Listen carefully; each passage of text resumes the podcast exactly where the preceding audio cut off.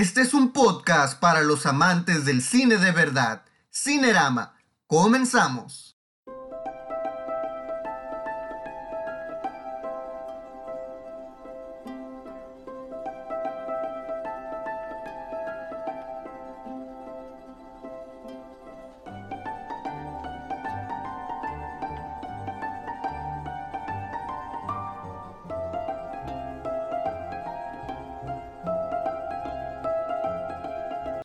Bienvenidos al primer episodio de Cinerama. El día de hoy tenemos un tema muy interesante. Muchísimas gracias por unirse a nosotros en este su primer episodio de Cinerama, un podcast para los amantes del cine de verdad. El día de hoy me acompaña mi compañero y amigo Ramón. Ramón, ¿cómo estás? Hola, hola, muchas gracias. Este, buenas noches. Estoy muy contento, Mar, fíjate, de iniciar este gran proyecto contigo. Este podcast para nuestros amigos cinéfilos este, amantes del cine, como tú lo acabas de decir. Y pues eh, acompañarte en esta aventura me es muy grato. Vamos a darle, vamos a hablar de, de uno de los cineastas más emblemáticos, más característicos, con su firma en cada cuadro. Y pues esperemos que lo podamos desmenuzar, que lo podamos eh, desentrañar y encontrar varias particularidades en todas sus obras. Así es, bien mencionas, una persona muy comprometida con su cine, un artista bastante, bastante completo. Y si lo definiríamos en tres palabras, ¿cuáles serían esas tres palabras? ¿Cómo definiríamos a este director antes de mencionar su nombre? Wow, pues eh, creo que la primera palabra que se me viene a la mente es obsesivo, eh, perfeccionista, detallista y creo que está eh, creo que se compromete y está su mano en cada detalle de todas sus películas. Así es, sin más preámbulos, del director que vamos a hablar el día de hoy es del tejano Wes Anderson. Wes Anderson, como ya sabemos, es un director de cine, guionista, productor y actor estadounidense, como bien mencionas, cubre muchas áreas de este, sus producciones. Es conocido principalmente por haber dirigido películas como Fantástico Señor Zorro, The Royal Tenenbaums, Viaje de Arlene, Rushmore, Moonrise Kingdom, que es una de mis películas favoritas de él, y la ya galardonada El Gran Hotel Budapest, eh, película de por allá del año 2015 aproximadamente, si mal no me falla la memoria. Y bueno, Wes Anderson pues es un ganador de todo, ganador de Globo de Oro 2014, por el Gran Hotel Budapest, eh, premio BAFTA 2015 de El Oso de Plata en el cine en el Festival de Cine de Berlín por la película Isla de Perros del 2018. Y pues es un gran, gran, gran director que, este, como hablábamos antes de empezar este podcast, es un rey sin corona porque nunca ha podido, a pesar de sus seis nominaciones, ganar un Oscar. Así es, creo que se, ahí se hay varias nominaciones para todas sus películas en distintas ramas, en guion original, en escenografía, en fotografía, sobre todo, en mejor película, pero pues siempre se lo terminan ahí arrebatando, ¿no? Entonces, pero creo que los, los premios más prestigiosos se los ha llevado, creo que es lo que le dan como que ese, ese renombre y ese peso a su nombre. Eh, para que cree una gran este, masa de fans y lo sigamos para ver qué nuevas historias nos va a contar. ¿Sabes qué es curioso? Que todos los premios que ha ganado los ha ganado en Europa. Nunca en Estados Unidos. Creo que su cine, por alguna mágica razón, no, no termina de embonar en el mercado estadounidense. Y es que fíjate que... ni eh, latino. Creo que no es tan comercial. O sea, eh, no es eh, su manera de contar las historias no es como que la más común. Entonces creo que el mercado europeo está un poquito más acostumbrado a, a ver esas historias contadas de manera diferente, ¿no? Aquí creo que muchas veces las películas taquilleras eh, tienen su, ahora sí que respetan lo que es el inicio, el desarrollo y el desenlace, ¿no? Y muchas veces las películas de Wes Anderson o, o las europeas tienen otra forma de, de, iniciar una película, ¿no? Pueden a lo mejor iniciar con el desenlace y terminar con el inicio y el desarrollo, no sé, a lo mejor en una segunda parte, ¿no?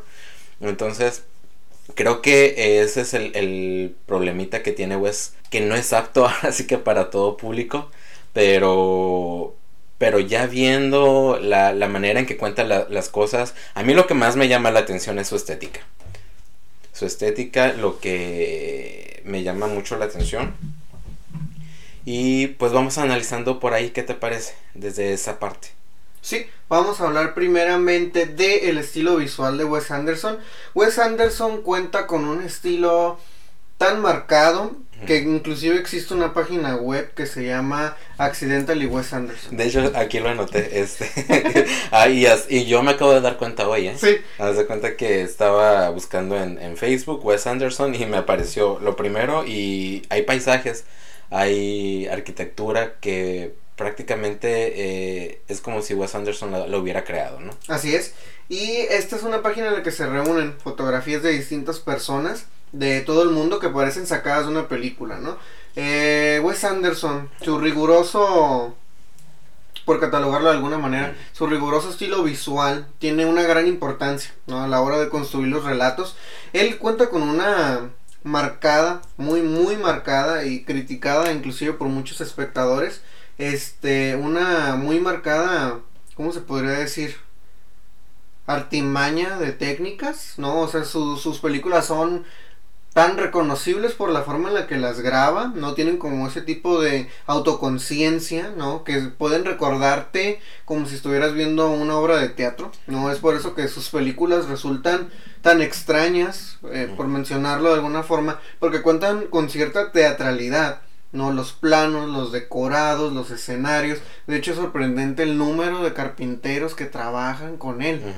Es sorprendente, porque parece ser que estás viendo una obra de teatro. De hecho, en su película de Rushmore, inclusive, monta un escenario, se desarrolla prácticamente muchas escenas de él en un teatro. O sea, él dirigió teatro.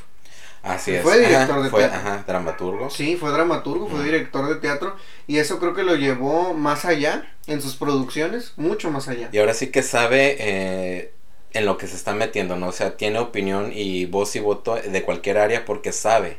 Sabe, ahora sabe de guion, de guion eh, sabe de actuación, sabe de dirección, sabe de fotografía. Y incluso ahorita que, retomando el tema de, de su estética, eh, como bien dices, eh, básicamente a veces hay escenas que son uh, escenas de obra de teatro, ¿no? Y también hay planos que incluso parecen hasta pinturas. ¿Sí? Este, como en Moonrise Kingdom, que si haces captura de pantalla, bien te sirve esa captura de pantalla como fondo de pantalla para tu Facebook, ¿no? Entonces está, está muy padre, este, su simetría, me encanta su simetría, lo que vemos, y tiene esa fijación en los detalles, cualquier detalle, cualquier plano, no lo hace por hacer, está ahí por un motivo. Así es. Él tiene básicamente lo que viene siendo una casa de muñecas, como se pudiera decir en, en, el argot cinematográfico. Eh, que algunos inclusive comparan con dioramas, ¿no? Porque Anderson crea un microcosmos, ¿no? Y sitúa al espectador como en una especie de, en una especie de, de voyeur, como dirían los franceses, en un viaje, en un universo en el que se desarrolla la película, que parece tan real que sentimos que estamos espiando como si mirásemos por el hueco de una pared para ver cómo se desarrolla lo que viene siendo la vida de los personajes, el curso que toman sus vidas, la forma en la que miran, los objetos que miran. El cineasta, Los Anderson, ha conseguido siempre crear historias tan completas que inclusive, inclusive, hay críticos que afirman que las únicas películas a las que se parecen las de Wes Anderson son otras películas de Wes Anderson. Ajá, o sea, su cine no se parece a otro cine. No es como el cine, no sé, de de Josh Whedon, ¿no? Que hizo Los Vengadores, que todas las películas de Vengadores se parecen a la misma película de Los Vengadores, ¿no? O por ejemplo vemos a Tim Burton, que hizo Batman, e hizo un Batman que entiendes y dices, ok, es de Tim Burton. Luego te hace a Christopher Nolan y dices, sí, este Batman es de Christopher Nolan. Creo que la gente que ha hecho, por ejemplo, las películas de Batman, las ha hecho bien porque reconoces cada una. En cambio, por ejemplo, estas otras películas, y sin tirarle pedos a nadie, pero van sobre la misma línea, van sobre el mismo trazo, o sea, es el mismo el mismo guion del camino del héroe que Ah, llega al final es, feliz ajá. y punto, ahí muere. Y o sea, Así es. es. sí. Y aquí lo que vemos en las películas de Wes Anderson, eh, si bien los temas que toca, eh, que son, por ejemplo, las relaciones familiares disfuncionales, eh, pero siempre con un toque de humor. Un humor muy sutil, un humor muy elegante para mi, para mi gusto. eh, y, y toca eh, esa relación entre las familias es muy es muy convincente y sobre todo pensar que eso eh, es parte de cuando él te está hablando una película cuando tú estás viendo una película de Wes Anderson vas a conocer una parte también de su intimidad entonces plasmarla de manera tan elegante tan tan cautivadora en, en- ciertos aspectos es está muy está muy está muy padre está muy bien. Y hablando también por ejemplo de los mismos actores que del mismo reparto esos actores fetiches que él tiene. Y saber que el otro día estaba escuchando también una entrevista que le estaban haciendo que él lo que quiere crear dentro del set es un ambiente familiar para que pues sacar de eh, sacar lo mejor de sí del actor y de la escena para que creo que con el, el único actor que ha tenido como que bronquillas ahí es con Gene Hackman cuando hizo The Royal Tenenbaums porque supuestamente eh, Gene no conectaba con el guion porque también él, él fue un padre ausente entonces como que chocaba con eso pero ahí va a lo que voy con, con, con la visión de Wes digamos que su película la imaginaba con Gene Hackman y a pesar de todo eso decidió hacerlo con él a pesar de todos los tropezones, de todos lo- los, ya sabes cómo puede ser un actor de, de esa talla y, y trabajar con él a veces o trabajar con ese tipo de actores es muy difícil, ¿no? Pero su visión no la comprometió y pues salió, esa fue mi primer película y me marcó, te lo juro que pues yo la salió en el 2001, yo que tendría como unos, pues estaba muy jovencito todavía y no sabía, creo que ahí fue cuando entendí el trabajo de un director. Antes yo pensaba que las películas eran así como que, ah, pues grabar, poner unos actorcitos, este, y órale, pues que saquen la escena. Pero no, creo que ahí fue cuando entendí que el, el trabajo del director va mucho más allá, va desde eh, los planos, desde la estética, desde los colores, de crear esos personajes tan fantásticos, tan tan característicos. A mí, lo, eh, por ejemplo, en la literatura me gusta mucho el realismo mágico. Creo que con Wes Anderson tengo eso.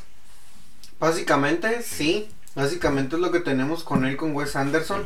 Porque curiosamente, Wes Anderson está en un grupo muy selecto de personas que vendrían siendo las que se consideran autores dentro del cine. Wes Anderson no es un director, pues tú sabes, común, ¿no? Él no es común, es, un, Taquillero. es un- ni taquillero, ni blockpostero, ni, Ujú. ni nada. Ni moderno siquiera. Ni moderno, es un tanto rústico. ¿Rústico en qué sentido en este? Es un cine, él, él es un cine de autor, él es un autor. Pero para empezar a entender esto, entende- tenemos que entender la teoría del cine de autor.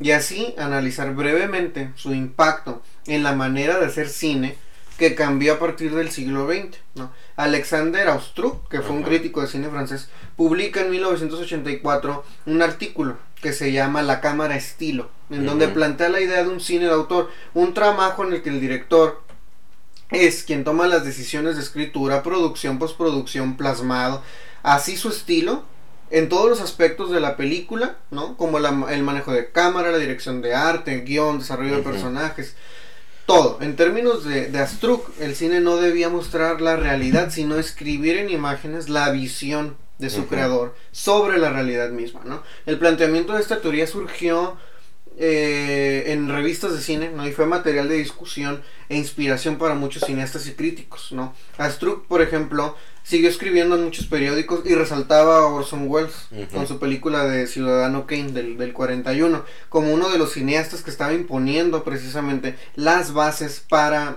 para el futuro de lo que él hablaba. De ahí nos vamos a, a, a la nueva a la nueva era del cine francés con personas como Godard, Truffaut, por ejemplo, Agnes Barda, que comenzaron a poner esta teoría en práctica al producir un cine que tenía enteramente un estilo personal, íntimo, como mencionas, íntimo, y un estilo de cine que sobre todo era muy, ¿cómo se podría decir?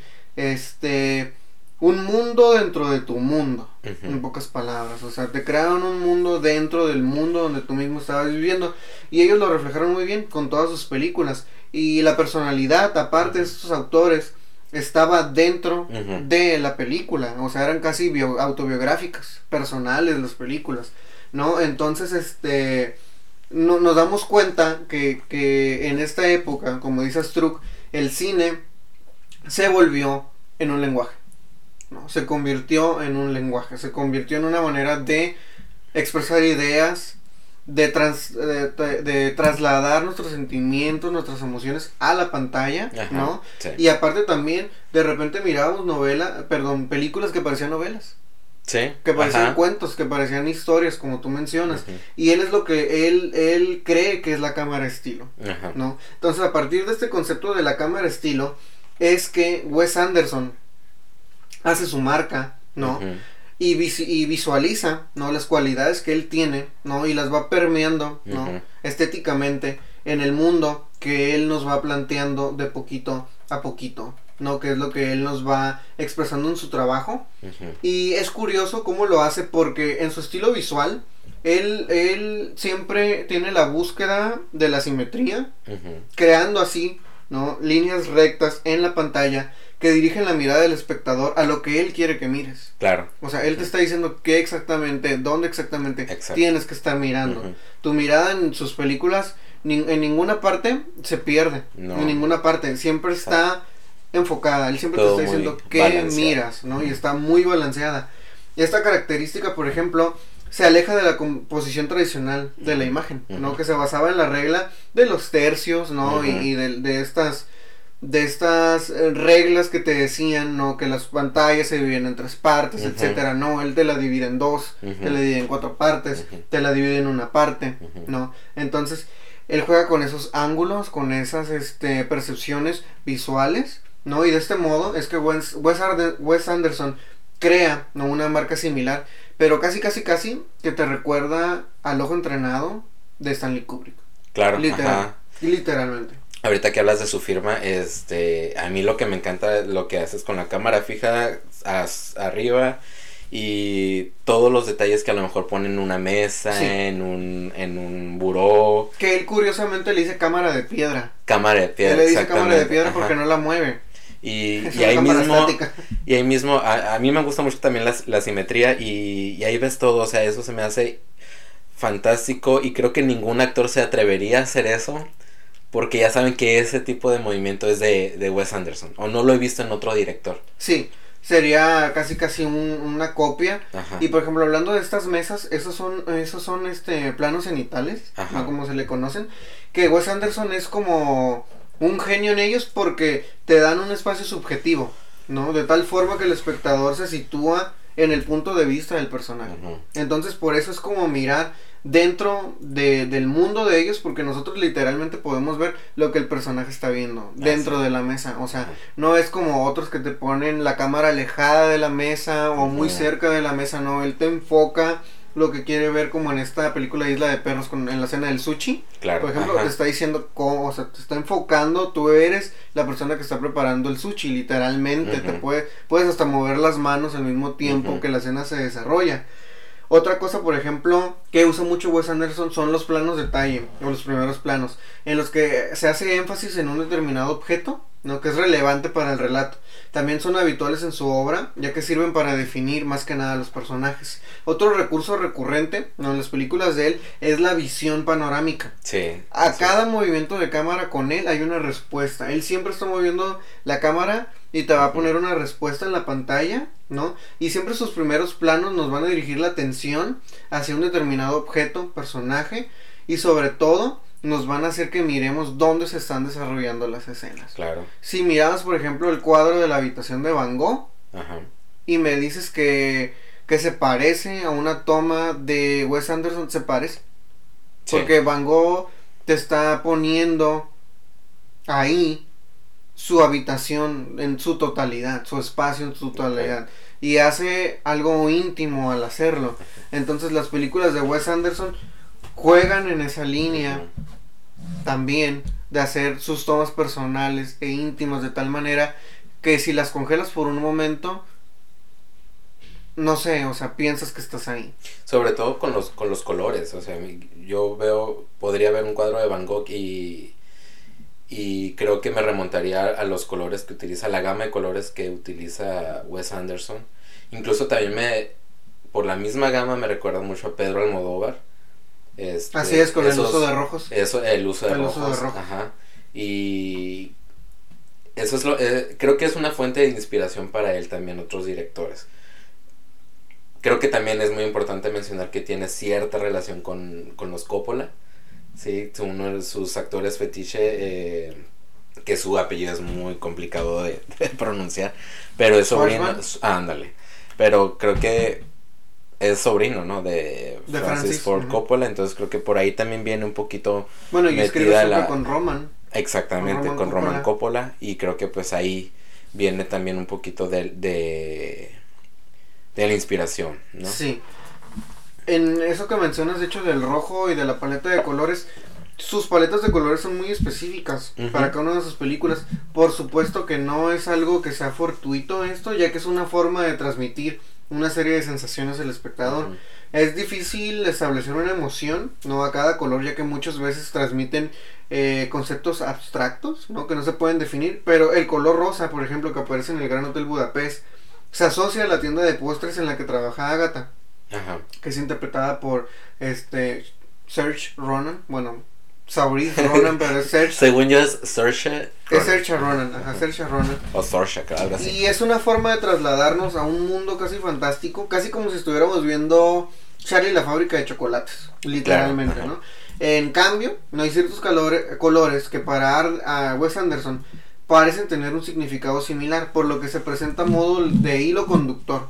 Aquí vemos algo interesante que es el hilo conductor a través de la colorimetría de las películas de Wes Anderson. Entre, sus, eh, entre estos colores, por ejemplo, está el caso del rojo, que parece representar tal y como dice este, este, este director Bob Bredland, seguridad y poder. ¿No? Seguridad y poder. Aparece entre sus películas de Wes Anderson, que viene siendo Los viajes de Darlene, ¿no? En, el que, en la que el coche, ¿no? De los padres es rojo no por lo que representa lo que se representa como un objeto único no de unión entre los miembros de la familia más, más concretamente de los, de los hermanos. En la vida acuática de Steve Suso del 2004 en los gorros de la tripulación este supone la, la composición de las inseguridades que tienen no y ahora hablando de los Tenenbaums en la ropa de Chas y sus hijos no que aparece una forma de esconder su depresión no por la muerte de su esposa transmite fuerza ¿no? Y en cierta forma como virilidad, que solamente se apagan en el funeral de, Royal cuando se visten de negro, ¿no? Por otra parte, el amarillo, por ejemplo, para él transmite alegría y optimismo y eso lo podemos ver en los uniformes de los exploradores en Moonrise Kingdom, Kingdom, que es un relato romántico. ¿no? que apela a la inocencia infantil del primer amor, pero que también lo vemos en el fantástico señor zorro. Así es. ¿no? Que es una película bastante, bastante alegre, optimista, ¿no? Y sobre todo como llena de llena de esperanza y llena de, de de este mensaje este positivo, ¿no? Que nos transmiten los personajes y la historia, ¿no? Que es idealista. Creo que, eso es lo, lo, lo característico también de sus películas, que sus finales o sus héroes saben lo que quieren, saben lo que necesitan y al final lo consiguen. Entonces, eh, creo que es raro encontrar una película de Wes Anderson. Ah, creo que tampoco es muy larga la lista de películas, pero creo que ninguna tiene un final muy catastrófico, ¿no? No, recuerdo ninguna. Pero sí está... Me encanta ese estilo que tiene. Si tuvieras aquí a Wes Anderson, ¿qué le preguntarías? La primera cosa que le preguntaría es si pudiera estar un día en dentro de una de las producciones. Hmm. Sin lugar a dudas. Me gustaría ver cómo trabaja. Bill Murray, de hecho, dice que es de los de los pocos directores que le gusta trabajar. Menciona a Sofía Coppola, de hecho, a la hija de Francis, y menciona a Wes, hmm. y a uno de los hermanos este Cohen. en la película, eh, perdón, en una entrevista los menciona, que son, dice que son de las pocas personas que saben trabajar. Ah, ok. Que saben trabajar, que saben hacer un, un trabajo, ¿no? Como tal. Y pues alejado, alejado, alejado de la realidad no está. No, alejado de la realidad no está porque si lo analizamos detenidamente, Wes Anderson ha trabajado innumerables veces con Bill Murray. Con Bill Murray ha trabajado casi en Rushmore, The Royal Tenenbaums, La Vida Acuática, Viaje a Darlene, Fantástico Señor Zorro, Moonrise Kingdom, The Gran Hotel Budapest, Isla de Perros, y The Friendly Spice. Pues en todas, básicamente nomás le, le faltó Battle Rock. Ajá, no, y, ajá, Battle Rock es la primera. Y en esta nueva película que anunció Wes Anderson, que es Asteroid City.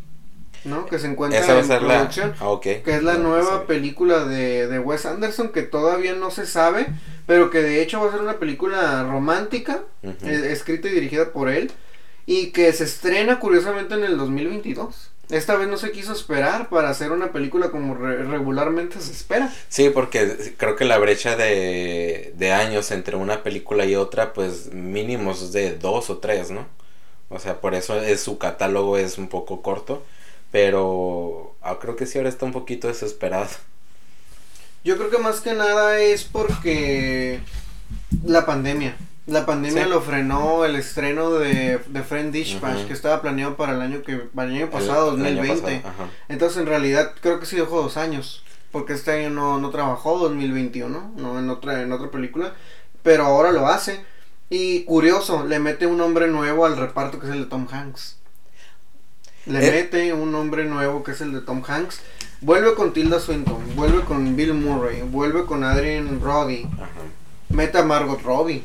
Sí, es que también, también le gusta trabajar con sus actores fetiche y también mete actores nuevos, ¿no? también creo que en The French Dispatch con Benicio del Toro nunca había trabajado. No, nunca había trabajado con él. Este, Lía, Lía, también, tampoco, que de hecho sale desnuda en esa película. y me, y me da curiosidad porque hace un desnudo tan artístico y también realizado y también elaborado que la verdad la única vez que miré uno así fue en una película de Godard. Mm, la única vez que miré uno así, tú sabes como cuidado, estéticamente artístico, en su totalidad totalmente, que lo adorna muy bien con un blanco y negro en la película, porque es la imaginación precisamente de Benicio del Toro lo que la está pintando, ¿no? En, en esa escena donde están en la cárcel. Y te digo, no había visto uno desde Godard. Desde esa época del cine francés no me había tocado ver en el cine moderno un desnudo también cuidado. Y es a, lo que me refiero con, ni en televisión ni en con esa elegancia que tiene a veces para ciertos eh, detalles de sus películas. Entonces es muy cuidado todo. Me llama la atención este aspecto porque de hecho es la primera vez en una película de él que aparece un desnudo. Sí, es la primera vez. Es la primera vez. Nunca había aparecido uno. Hay directores que sí, como Almodóvar, por ejemplo, que es recurrente los desnudos directores de cine mexicano igual también, ¿no? En la gran mayoría del cine latino es recurrente el desnudo, ¿no? Pero con Wes Anderson es la primera vez que veo una persona. Y creo que todos los personajes en sus películas están muy bien vestiditos, pues, o sea, están como que muy recatados, pues, o sea, no hay ni, ni ese dejo de sensualidad en alguna, en algún personaje femenino. No, de hecho no. Ni, ni el sex appeal en algún personaje masculino, pues no te trata de vender eso, te trata de vender otras cosas. Sí, sí. Y hablando, por ejemplo, de la recurrencia de las personas, está, por ejemplo, también Owen Wilson, que no ha faltado más que en Moonrise Kingdom y en Isla de Perros. Son las únicas en las que ha faltado él. Y de ahí vemos, por ejemplo, a Willem Dafoe también, que, que faltó en las primeras, ¿no? Pero se le une en esta película de la vida acuática, ¿no? Le regresa en el Gran Hotel Budapest, regresa en Isla de Perros no, y, regresa también en, en, en, esta película de la crónica francesa. ¿no? Regresa también en esta película. Tilda Swinton se ha hecho una recurrente en los últimos años, a partir del 2012. Tiene ya 10 años. Con, ¿Cuál fue la primera? Eh, Moonrise Kingdom. Moonrise Kingdom. Moonrise Kingdom. Y de ahí vuelve con el Gran Hotel Budapest. vuelve con Isla de Perros. Sí, vuelve como la trabajadora social. Oh, tiene un pequeño, pequeño papel, pero es su primera incursión con él. Y es lo que te digo, fíjate, tiene, maneja un gran elenco, este, y a veces esos actores Y ya ves que te recuerda que te comentaba que son los actores los que buscan trabajar con él. Sí. Y muchas veces siento es. que les dices, ¿sabes qué? Pues sí, ojalá si pudieras trabajar conmigo y te tengo un papelito y ellos, no, pues no le hacen, no, o sea, Lo que sea que Lo que sea es ofrezcan, bueno, lo ajá. Y, y de hecho, por ejemplo, esta vez como que se está animando más cosas porque inclusive está metiendo a Brian Cranston, por ejemplo, en esta nueva película. También a Matt Dillon, que nunca antes había participado en una película de él. Este. A Maya Hawke, la hija de Ethan De Hawke, Ethan y Hawke Uma y Uma Thurman también la está metiendo este, en esa película, ¿no? Y, y por ejemplo, nombres comunes en la película también están, ¿no? Como este Jeff uh, Goldblum, Bill Murray. ¿no? Adrian Brody, que ya lo conocemos, Jason Schwartzman, que no puede faltar. no puede faltar. Scarlett Johansson, que ya creo que es la segunda vez que trabaja con él, también se une. Y en la música vemos a Alexandra Desplat, Mm. que ya ha musicalizado muchas. Y creo que también es también de es parte del equipo, ¿no? Sí, creo que no trabaja con nadie equipo. más aparte Con Guillermo del de Toro en el 2017 en La Forma del Agua. Pero sí, la gran mayoría de las películas siempre, siempre, siempre, siempre con, con, Son con Wes Anderson. con Wes. Anderson. Con Wes Anderson. Y grabó en varias partes, de hecho, esta película. Este, esa nueva película que viene porque la graba en Roma, la graba en Chinchón, en Madrid, que es primera vez que graba en España. buen- ajá. Sí, No se centra, no es como que tiene muy buenas locaciones. me gusta que no se queda eh, encerrado en en Estados un Unidos estudio, como otros directores exacto. que siempre quieren grabar en Estados Unidos o especialmente en Nueva York o en Los Ángeles, ¿no? Que ya es chole con ver Nueva York, ya lo hemos Sí. visto muchas veces. Y no sé, el hecho de que grabe en otro lugar es interesante, es bueno que grabe en otros lugares. Este, y no sé, eso me gusta. Partimos ahora entonces, ya después de analizar su estilo, de analizar esa colorimetría en sus películas, ¿no? Y de un poquito de historia inclusive de por qué se considera un cine de autor el de Wes Anderson. Ahora que conocemos su estilo y todo, podemos hablar de las películas de Wes Sí. Anderson. Vamos a hacer un pequeño ranking, el cual eh, no depende, no va numérico. No voy a, no voy a ir de la- peor a la peor, no, eso no me gusta, porque cada quien sus gustos. Pero voy a empezar con Bottle Rocket, fue la primera de, de Wes Anderson, Ajá. del 96, ¿no? Esta película tardó un par de años en rodarse. Vemos a los hermanos Wilson, a Luke y a Owen, ¿no? Y a, y a Wes Anderson, ¿no? En este corto, porque empezó con Un cortometraje, y se estrenó en el mundo del largometraje con esta ampliación de relato, ¿no?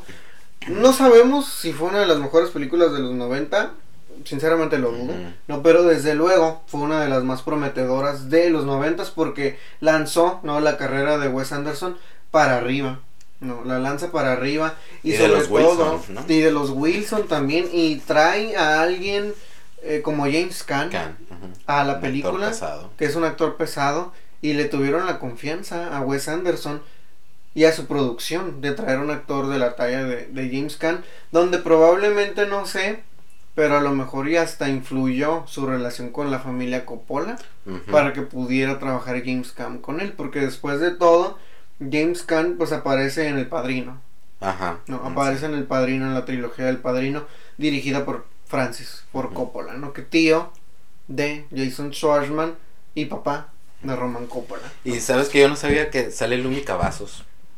Ah, sí. Sí, yo no sí, sabía que había sí. trabajado con, con hasta con Lumi. Sí, sí, de hecho sí. De ahí eh, vamos a otra película que es Viaja Darling. Viaja Darling eh, son tres, herma- eh, tres hermanos la protagonizan que es Owen Wilson, Adrian Brody, Jason Schwartzman, que nos llevan en un viaje exótico, ¿no? Es una de las primeras películas para aventureros, ¿no? Este que hace Wes Anderson y sobre todo un viaje muy catártico, ¿no? Wes Anderson demostró aquí varias veces que no tenía miedo a innovar dentro de su marcado estilo, ¿no? Eh, que lo va haciendo más fuerte, más fuerte, más fuerte, más fuerte, porque esta película nos llega en el 2007 y vemos 10 años. Fíjate. ajá. 10 años para hacer esta película porque está en el 96. Pero creo que, bueno, ¿le le estás dando por orden cronológico? O. Porque creo que la- Ah, sí. después de Eh, Battle for Rock, Rushmore, Rushmore, ajá, for. Rushmore. Pero sí me llama la atención que esta es la primera donde se ve el estilo. Ah, claro. de Wes sí, Anderson. En la de Rushmore, sinceramente, no se mira. No, fue como se que más. Y en Battle Rocket como que apenas, Apenas ahí. estaba, había cositas Sí, que yo noté que dijo, esto lo ya lo agarró y dijo, va a ser mi estilo así es, para las demás, ¿no? así es. Y en esta película es donde por primera vez se mira un poquito más su estilo, porque inclusive en, La vida acuática del 2004, que es la otra película, que es donde sale como oceanógrafo Bill Murray, y que lidera por primera vez un elenco pesado, pesado, Grande. pesado, que es con Owen Wilson, Kate Blanchett, Angelica Houston, Willem Dafoe, Michael Gambon, Jeff Goldblum, es que apenas como que se define un poquito más el estilo de Wes Anderson. Ahí se empieza a mirar un poquito Sí. ya más certero lo que él planea hacer. Y de ahí, pues, por ejemplo, nos lanzamos a otras películas como La Clónica Francesa, por ejemplo, que es la más reciente de las películas de, de Wes Anderson, pero que también es una de las mejores Sí. películas de Wes Es- Anderson. Es una de las mejores. Las críticas que yo escuché- he escuchado no la he visto todavía, este, pero sí han sido muy, muy, muy satisfactorias para The French Dispatch. Creo que esta es la que probablemente le dé el Oscar, Esperemos. porque curiosamente le pasa así a la gente. Porque Guillermo del Toro todos pensábamos que le iba a dar el Oscar El laberinto del fauno. Y, La mejor película, Ajá. todo. No se los dio. Ujú. No ganó ninguno. Y fue La forma del agua. Que es una película que para muchos pues, pasó bastante desapercibida. Especialmente para la crítica. Y ganó. Probablemente ganó. entonces Después de esperemos 25 que- años de carrera, ganó, ¿no? Con esta película que sinceramente no lo esperábamos tanto que lo hiciera. No, y cre- creo que había un poquito este mejores, ¿no? Sí, probablemente. Bueno, a mí me gustó. Yo sinceramente. No, a mí sí- también sí me gustó de- como- de Shape of Water. de- Pero sí creo que sí había otras que de ahí se... Pues es como con Damián Chazelle. Ajá. Damián Chazelle yo no esperaba que ganara con La La La Nada. Yo esperaba que ganara con Wishplash. En 2014 a mejor director y a mejor película. No lo hizo. No lo ganó. Lo, lo perdió. De hecho perdió a la, la ceremonia, ¿no? Que, que ganó Moonlight. Sí. Y, y yo esperaba que él ganara el Oscar a mejor director. En, en, en The Wishplash no lo hace. Lo hace por La La Land. Pero de seguro, de que va a estar eh, The French Dispatch en, en varias nominaciones para los próximos Oscar, ahí va a estar. Sí, sí, definitivamente. Si no es que empieza a ganar otros premios ya a nivel pues, a nivel mundial en otros ajá, lugares, sí. ajá, que no han salido todavía las categorías, de hecho para premios apenas el año que viene empiezan a salir, pero pues seguramente por ahí va a estar, ¿no? De ahí vamos a, a los Tenenbaums, ¿no? Que es una familia de genios del 2001 y eh, que si bien no es la mejor película de Wes Anderson, está dentro de, de estas películas, ¿no? O sea, no es la peor de Wes Anderson, no lo es. Pero sí es considerada una de las películas más icónicas Sí. de Wes Anderson. No, ya sea por el, por el vestuario, ya sea por los personajes, o ya sea por alguna escena que sea memorable. Pero fracaso no es. No, no, no. No, habla del fracaso. Ajá. Y- Habla del fracaso. Fíjate, para mí es una, como te digo, una de las películas que me marcó de chiquito. Me acuerdo que yo la renté en, en Blockbuster. Y cuando la estábamos viendo con mi familia, creo que toda mi familia se quedó así como que, ¿qué? ¿Qué, qué acabamos de ver? Y yo me quedé ahora sí que extasiado, ¿no? Por ver algo tan diferente, algo que no había visto anteriormente.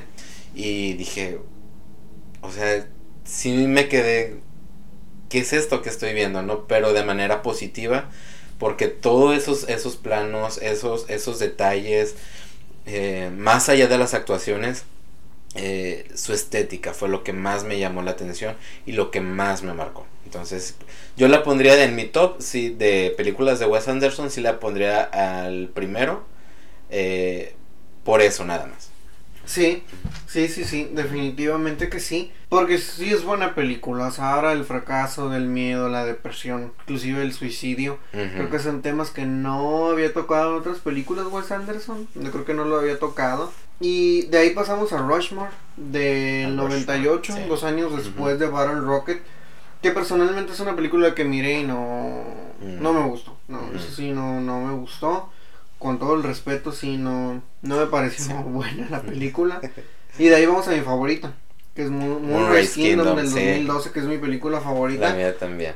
Que por ahí dijeron que es tan ligera como una canción de Hardy y tan cristalina como una pieza de Henry Purcell.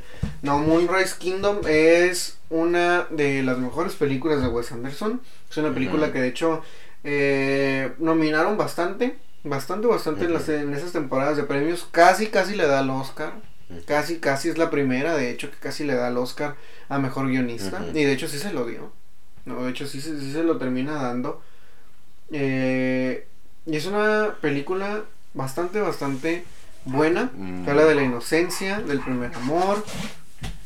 Que nos relata un- una historia protagonizada por niños que terminan siendo los adultos. En la película. Terminan siendo los adultos. Hablan con más sencillez ellos del amor que se sienten Sin que la señora que tiene el que la mamá de la niña que tiene el romance con el policía y que no le puede decir a su esposo que tiene un romance con O sea, el es, policía. es- te fijas, esos conflictos que Sí. maneja en todas sus películas que son serios, pero la manera en que los trata de manera muy humorística está, está muy padre. O sea, sí, te, sí disfrutas una, ver una película así.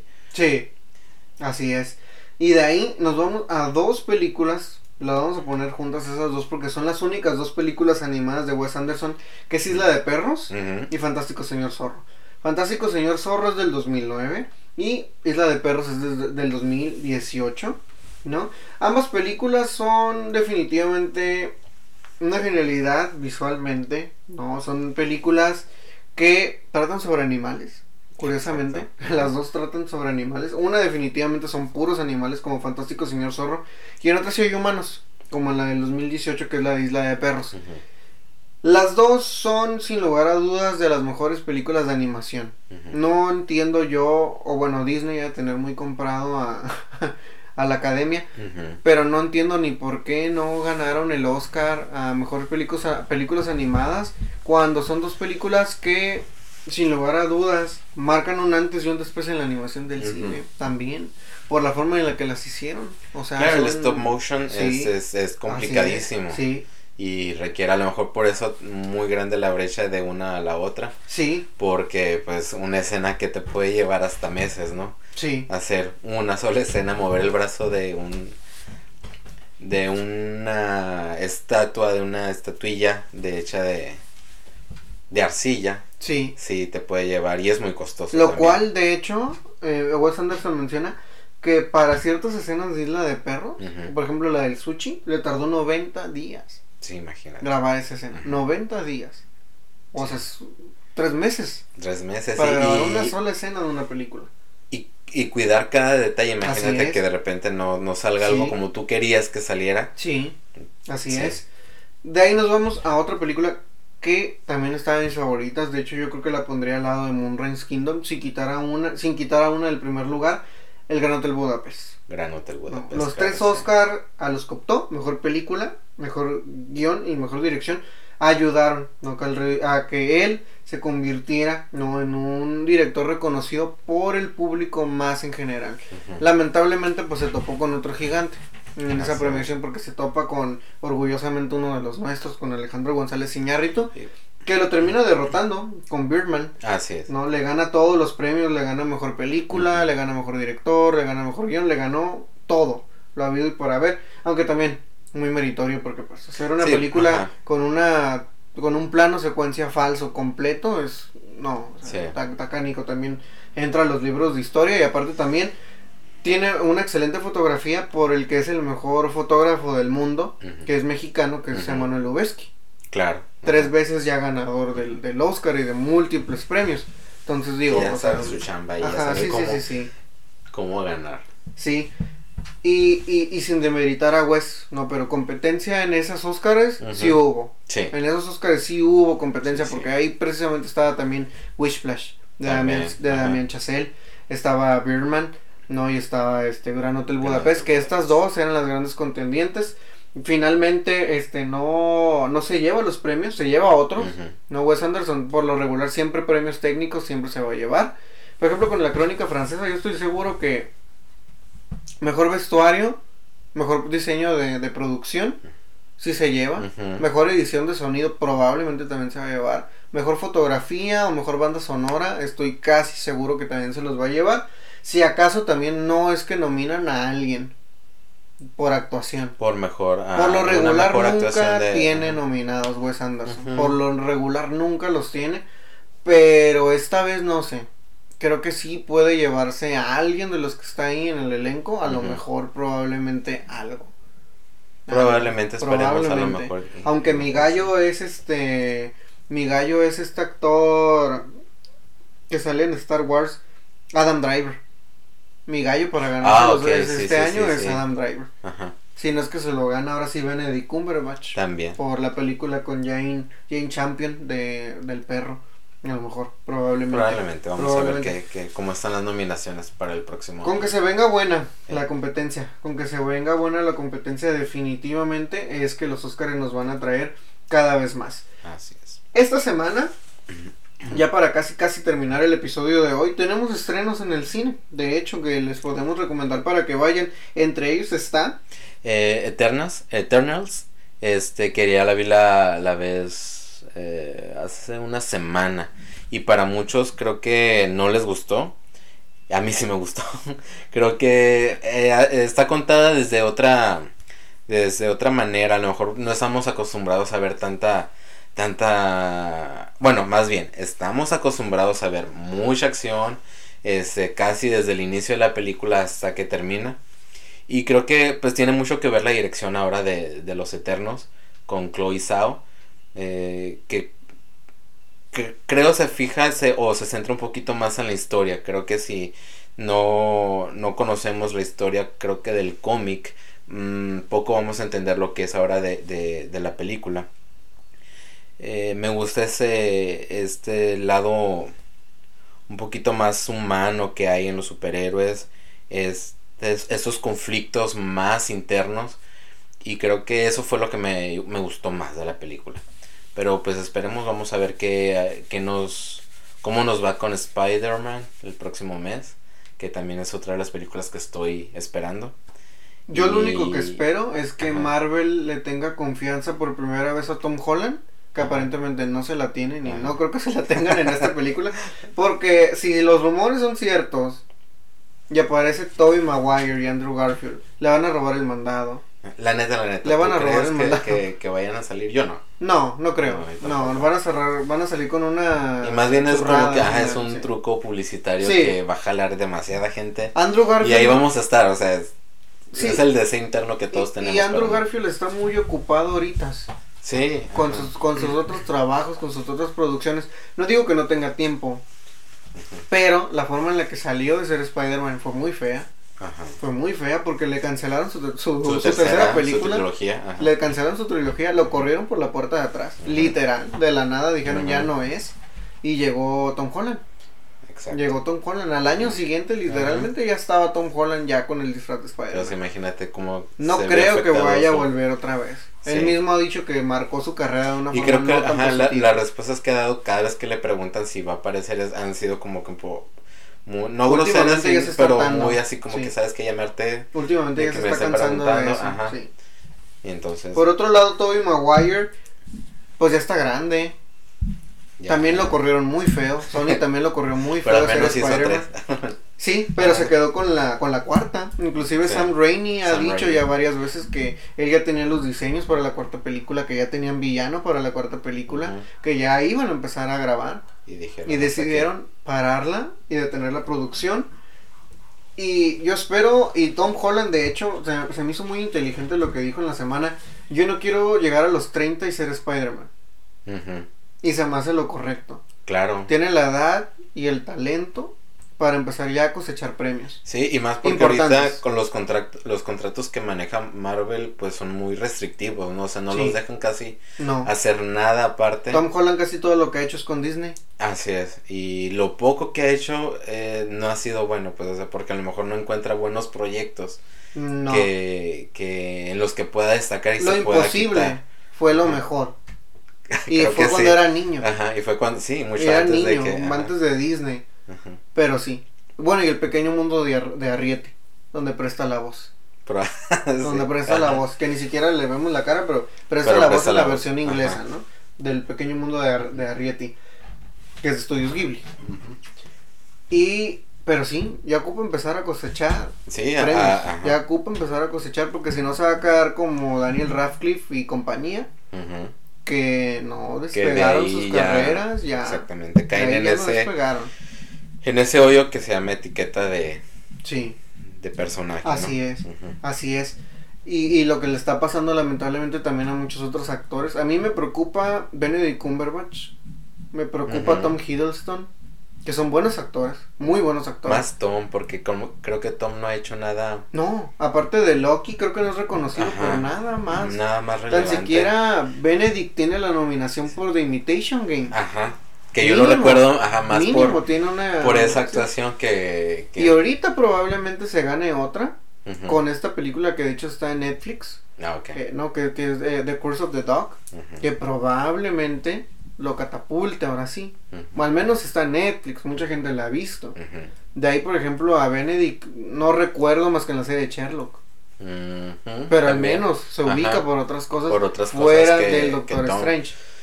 ¿Y qué más? Bueno, que lo, que lo que es Chris Hemsworth y Chris Evans pues son Eso casos perdidos, sería- ¿no? Porque sí. ellos pues no, no actúan, no, no, no lo hacen. De ahí están las chicas. Scarlett, Scarlett. Scarlett ha tratado. Que pues es ha, ha tratado. Scarlett es buena actriz. Ya ha trabajado con Sí. este Woody Allen, que es pues, Sí, con Sofía Coppola sí, también. ese- ahí sí. ah, digamos que Spike Jones en Spike Head en ajá. 2013. queda ahora sí que digan así puedo con otros tipos Así de es, papeles, así ¿no? es. Como la Está esta chica Olsen, que es Ah, este sí, Wanda. ajá. Wanda. Ajá. Este, que no. También, parece También. muy cómoda con, Que cre- yo Disney. creo que yo la conocí ahí. Sí, Ajá, no la conozco. está Paul Bettany, Ajá. que ya parece que ya dijo, ya estuvo, mi carrera aquí quedó y Ya, es hora de cosechar dinero. véngase el chequecito Sí, cada y se fue mejor tiempo. a interpretar a Vision. No, se fue a interpretar a Vision. Y así otros actores. Así es. Y así otros actores que han optado por colgarse la capa. ¿no? Y, Y hacerlo. Robert. Downey Jr., otro ejemplo. Pero bueno, él estuvo en la cárcel y golpeó a su por mujer. cosas y... más feitas. Ajá, y hundió su carrera por muchos años y ahorita apenas la está como medio sacando a flote. Ajá. Muy reconocido por Iron Man y yo creo que se va a quedar así. De hecho, si te fijas, su personalidad inclusive es la de Iron Man. Sí. Sí. O sea, el tipo ya o quedó arriba con el personaje o... y creo que no yo sé. me quedo con las películas que hizo él en los ochentas. Sí, que, sí, y en los 90. En los noventas. donde creo hizo que- Chaplin en el Ujú. 92. sí, Entonces, que lo sí. nominaron. Su carrera iba muy bien. Iba muy bien su carrera. Hasta que, y pues ya, lo salvó hasta que Marvel. se le ocurrió dispararle a eso. Pero sí, o sea, su carrera iba muy bien. Ajá. Su carrera iba muy, muy bien. Pero pues se detuvo. Se detuvo al final de cuentas. Y es cada vez más la gente que se une a Marvel. Salma Hayek, Salma Angelina Jolie. Angelina Jolie. Por algo, tal vez hay que como que investigar un poquito por qué esta... Carreras muy separadas ya de, de. Marvel, también hay que decirlo. Porque, por ejemplo, Salma viene con la casa de Gucci. De Ajá, Riley Scott. Sí. Entonces Salma va bien, ¿no? Angelina también y aparte dirige. Entonces probablemente por ahí... Y es como que son también. actrices o actores que como que ya les, o sea, ya no les, mm, no importa el papel que les den, porque como que ya traen una, ahora sí que un, un camino muy recorrido. Sí, saben que Sí. no los pueden poner Ya, ahora tampoco sí como- en ajá. cualquier papel X porque pues, de alguna otra forma la gente va a verlo. Y el otro día estaba platicando con un amigo que el arma de, do- de dos filos de, de Marvel es que, por ejemplo, ahora con, lo, con Eternals, eh, le da protagonismo mucho a actor desconocido. Pero ese mismo actor desconocido después a lo mejor no se va a poder quitar esa etiqueta. Tan desconocido no, porque Richard Maiden, Bueno, él ya ganó. Juego de Tronos. Ajá, ajá. él ya ganó. No, no, no. Ese es Kirk Harrington. Ah, sí, sí. Richard Maiden es el de The Bodyguard, que es la serie. Sí. Que él ya ganó su Globo de Oro a mejor actor por esa serie. Entonces, él yo creo que puede despegar. Hay gente que lo pone como el nuevo James Bond. Probablemente. Hay gente que lo pone, tiene el perfil, tiene la edad. Y aparte también lo vemos en Rocketman, la autobiografía de Elton John. Él ya está haciendo su carrera. Ya está haciendo Va por su ahí, va por ahí. Lo único que sí es que ojalá Eternals no lo frene. Exacto. Ojalá no lo frene. por cuántas Porque va muy películas más entonces porque va muy bien. Va muy, muy, muy, muy bien. Y siguiendo con esas recomendaciones de películas, está Duna en el cine.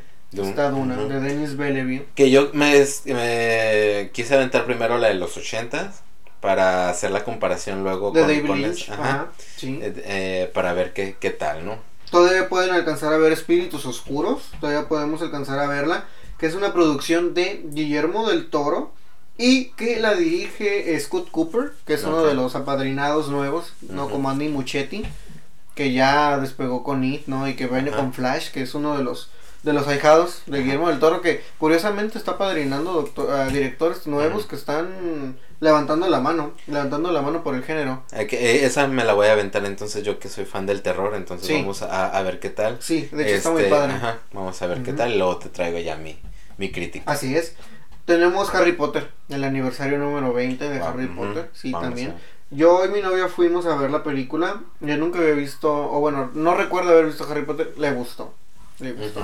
La película la tienen subtitulada. eh, Bueno, al menos aquí en Tijuana la tienen así. Y pues ya saben, ¿no? O sea, es un viaje nuevamente, ¿no? A ver toda esta gama que nos enamoró hace 20 años. Aparte de eso, se estrena Ghostbusters.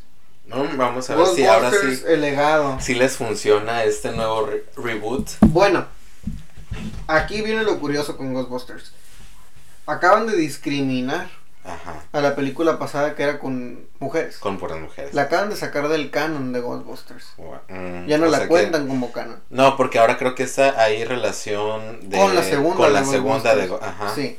Entonces, esta sí es parte, la otra no. No, La otra no la cuentan porque pues fue, Fue- pues, un fracaso. Sí. Entonces, como fue fracaso, pues no la cuentan. Dicen, no, pues es el hermano Lelo. Entonces se va para el lado. Y esta sí la ponen. Esta sí la ponen y traen un, re- un reparto muy fuerte Eh, con el hombre Rudd. más sexy del mundo. Exactamente. Es Paul Rudd. Paul Rudd. Con McKenna Totalmente Grace. de acuerdo. Con McKenna Grace. Ajá. Que es una chamaquita que va bien. Va bien. vamos a ver. Ella va bien. Y con este niño canadiense, Wolf, este, Finn, Wolfhard, Que sale de Stranger, Things, que va muy bien. También. Él va muy bien. A ese niño le esperan cosas muy, muy buenas porque va muy bien. Yo espero mucho de ese, de ese elenco Lleva de su Stranger carrera Things. muy bien, Ajá, muy bien. Entonces, Va su carrera muy bien. Y viene con Jay- Jason Reitman, que es hijo de Ivan Reitman. Y esta película es escrita, si no me equivoco, y, y de hecho voy a investigarlo antes de decirlo, pero creo que va escrita por Ivan, No, ok. que es quien realizó las primeras entregas de Ghostbusters. Perfecto. Bueno, es... Hay quienes la dicen innecesariamente nostálgica. No los culpo.